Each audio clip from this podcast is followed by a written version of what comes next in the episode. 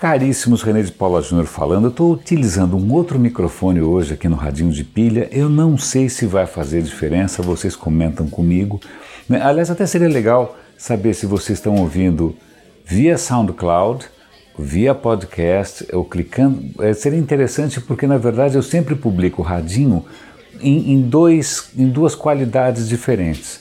Para quem vai baixar o podcast, eu sacrifico um pouco a qualidade para que o arquivo fique com um peso mais compatível né, com o download, etc. e tal. Para o SoundCloud, como é streaming mesmo, eu acabo publicando um arquivo com a qualidade melhor.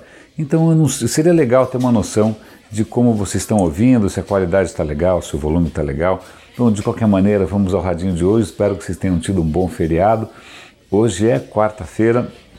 Eu acho umas notícias interessantes aqui. Uma delas diz respeito não tanto à tecnologia, ou seja, que fomos aos nossos tempos, e talvez isso tenha a ver assim com tecnologia, que é o dicionário Oxford, ele sempre anuncia qual é a nova palavra que ele está adicionando a cada ano. Né? Já teve um monte de palavras relacionadas à tecnologia e tal, mas essa é, é um efeito colateral, é o post truth, é a pós-verdade. O dicionário Oxford está adicionando essa palavra porque não só ela surgiu né, esse ano com força, como ela está se mantendo aí no vocabulário de análise desses tempos que a gente vive.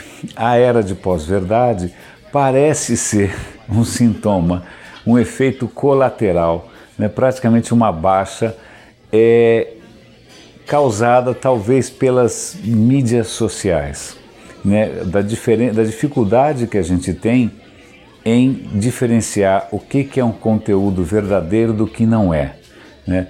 é isso é bastante perturbador, né? ainda mais levando em conta que isso talvez tenha levado um absoluto ogro né, à presidência dos Estados Unidos e esteja provocando uma divisão. Né? É, já era um país bastante dividido entre sei lá, democratas e republicanos, mas parece que a divisão agora está mais acirrada, está lembrando um pouco o que a gente viu aqui no Brasil nos últimos anos.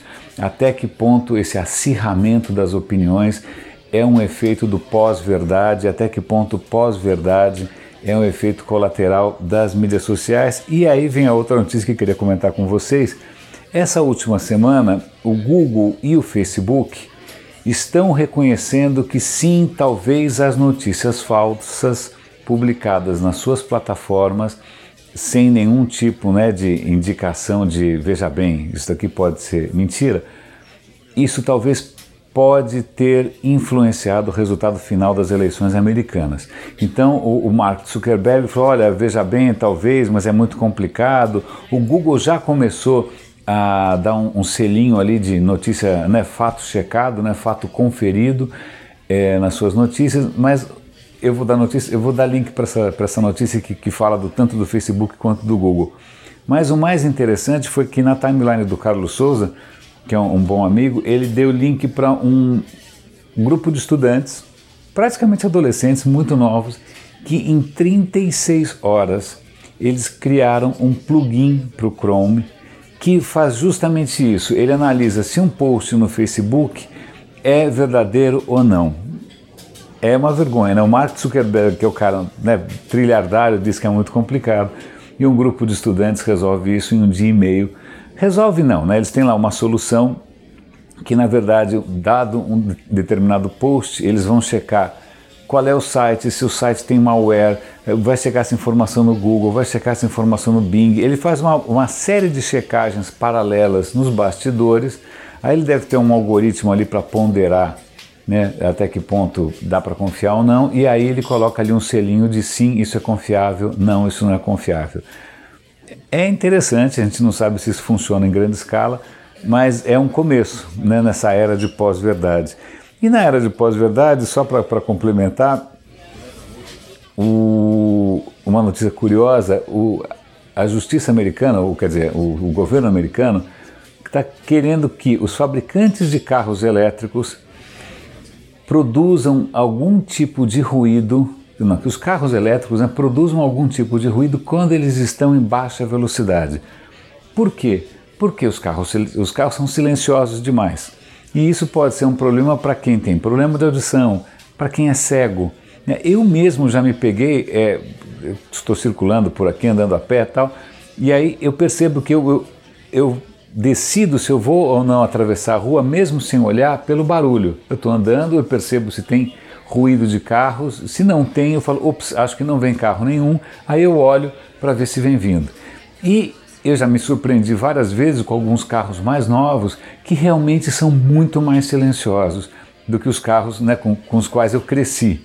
Então, olha que interessante, você sendo obrigado a, entre aspas, piorar né, uma tecnologia ou tornar ela mais é, ruidosa, simplesmente por uma questão de segurança, para proteger os humanos, crianças, né, cegos. Eu achei essa notícia bacana, o que mostra um governo preocupado com seus cidadãos. E aí a gente vai para outra notícia, que é que na China os caminhões autônomos talvez avancem mais rápido simplesmente porque na China a legislação é praticamente inexistente.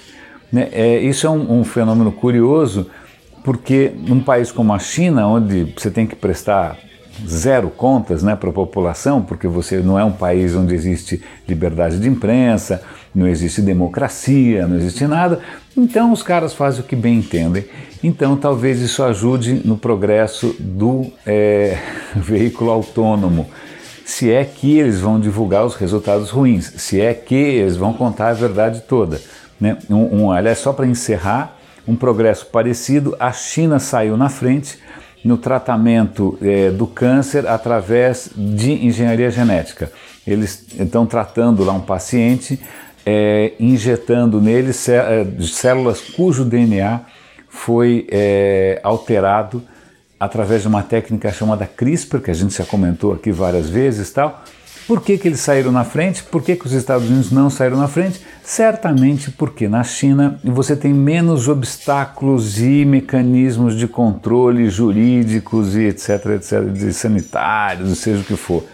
Né? Então, eu sei que muitos inovadores, empreendedores acham que governo só atrapalha, ou que legislação e que regulamentação são só né, freios de mão puxados.